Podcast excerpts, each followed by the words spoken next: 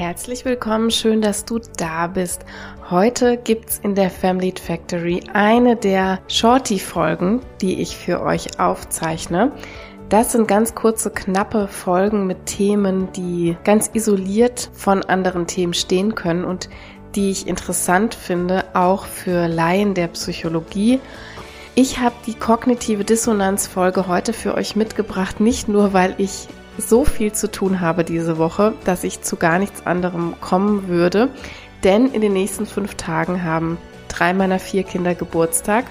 Ja, wir haben das prima hingekriegt. Nicht nur deshalb habe ich sie euch mitgebracht, sondern weil ich dauernd schon mal dazu eine Episode herstellen wollte, ja, es gibt ganz viel, was man so zu Beginn des Psychologiestudiums lernt, im Grundstudium damals noch, als es noch ein Diplomstudiengang war, dass man im Laufe der Jahre auch wieder vergisst, wenn man nicht unmittelbar mit diesen Themen jeden Tag zu tun hat.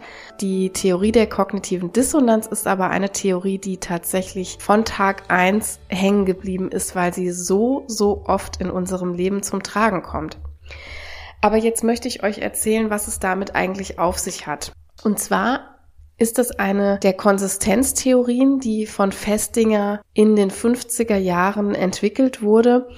Und generell muss man erstmal da zur Basis sagen, dass Menschen immer nach Widerspruchsfreiheit streben. Also wenn wir in unser Gehirn schauen, ganz viele Laien denken ja immer, wenn sie gefragt werden, wozu ist denn das Gehirn eigentlich da, dann sagen sie ganz oft, damit wir denken können oder das Gehirn ist zum Denken da. Das ist aber nur so eine Halbwahrheit, denn unser Gehirn ist in Wirklichkeit dazu da, Gleichgewicht herzustellen. Also wir wollen immer die Extreme vermeiden und was unser Gehirn auch gerne vermeiden will, ist die Unstimmigkeit. Das heißt Widersprüche, die da auftauchen. Und in unseren Kognitionen, und zu Kognitionen gehört unsere gesamte Informationsverarbeitung, die wir geistig machen, dazu gehört Wissen, dazu gehören aber auch Erkenntnisse, Wünsche, Erinnerungen, Einstellungen, Annahmen, das alles sind Kognitionen und da gibt's ganz oft Dinge, die sich widersprechen oder die unstimmig sind. Das heißt, da gibt's eine sogenannte Dissonanz. Und wir Menschen sind jetzt eigentlich die ganze Zeit bestrebt, diese Dissonanz zu reduzieren. Denn was passiert, wenn wir dissonante Kognitionen haben? Es entsteht so eine Art Spannung, eine kognitive Spannung, die wir nicht so gut aushalten können und die unsere Psyche, unser Geist möglichst schnell versucht wieder loszuwerden. Das kann man sich ein bisschen in der Analogie so vorstellen wie beim Hunger. Wenn wir ein Hungergefühl bekommen, dann ist das auch so was wie eine unangenehme Anspannung, die wir dann möglichst schnell versuchen, durch eine Sättigung auch wieder loszuwerden. Was sind jetzt vielleicht so zwei widersprüchliche Kognitionen? Was kann man sich darunter vorstellen? Also am leichtesten ist es immer, äh, Raucherinnen und Raucher werden das wahrscheinlich kennen. Da ist eine Kognition, nämlich das Wissen, dass Rauchen Krebs verursachen kann. Auf der anderen Seite weiß ich aber, dass ich selbst rauche. Das heißt, hier haben wir eine ganz widersprüchliche Situation, eine große Dissonanz entsteht eigentlich erstmal. Und was passiert jetzt? Wie werden die Menschen diese Dissonanz wieder los? Sie suchen Beispiele von Menschen, die zum Beispiel rauchen, aber uralt geworden sind. Da kommen dann so Sprüche wie, ja, aber meine Nachbarin, die Tante Erna, die ist 94 und die hat immer Kette geraucht. Das ist eine ganz effektive Strategie für Menschen, diese kognitive Dissonanz zu reduzieren. Also wenn ich selektive Beispiele finde für Menschen, die zwar viel rauchen, aber dennoch alt geworden sind und gesund geblieben sind auf eine Art und Weise, dann reduziere ich diese Spannung. Ein sehr aktuelles Beispiel für kognitive Dissonanz ist übrigens auch die Klimakatastrophe. Ne, ich höre da vielleicht immer wieder die Info, wenn wir so weiter CO2 ausstoßen wie aktuell, dann werden wir bald schon Kipppunkte erreichen, die ungeahnte Katastrophen auf unserer Erde auslösen, auch hier bei uns in Deutschland. Und auf der anderen Seite registriere ich dann aber vielleicht, dass ich trotzdem mit dem Verbrenner-SUV durch die Gegend fahre oder dass ich trotzdem dreimal im Jahr in den Urlaub fliege oder dass wichtige politische Entscheidungen nicht durchgedrückt werden. Und dann machen Personen das, was sie aktuell auch häufig machen. Sie suchen nämlich selektiv nach Quellen, die die Zahlen zum Beispiel anders darstellen oder Quellen, die den Klimawandel sogar leugnen. Das ist eine psychologische Strategie, um Spannung abzubauen, denn wir können den inneren dissonanten Zustand hier ja kaum aushalten, indem ich weiß, was dem Klima sozusagen blüht. Und auf der anderen Seite weiß ich, dass wir alle diese klimaschädlichen Handlungen weiterführen, da bleibt viel nichts anderes, als die Zahlen zu verdrehen und selektive Quellen zu suchen, die diese Zahlen leugnen. Eine andere Strategie ist auch dann, PolitikerInnen für blöd zu erklären, die die Klimakatastrophe korrekt darstellen. Oder da kommen auch Sätze wie, ich erlebe das zum Glück ja nicht mehr, wenn die Welt untergeht. Oder auch, da müssen erstmal die Länder anfangen, die völlig auf Umweltschutz pfeifen. Das alles sind Beispiele für kognitive Dissonanzreduktion, die Menschen anwenden, um mit diesen Spannungen, die da eigentlich sind, klarzukommen. Um das eigene System, um das eigene kognitive System wieder gerade zu rücken.